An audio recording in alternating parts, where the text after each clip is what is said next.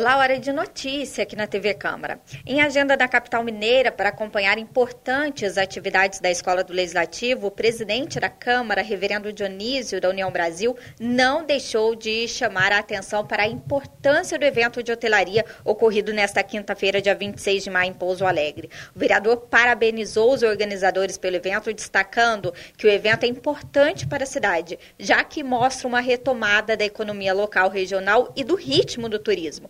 Além disso, Dionísio disse que o evento promove e exalta a cultura local, mostrando Pouso Alegre para todo o estado e atraindo investidores.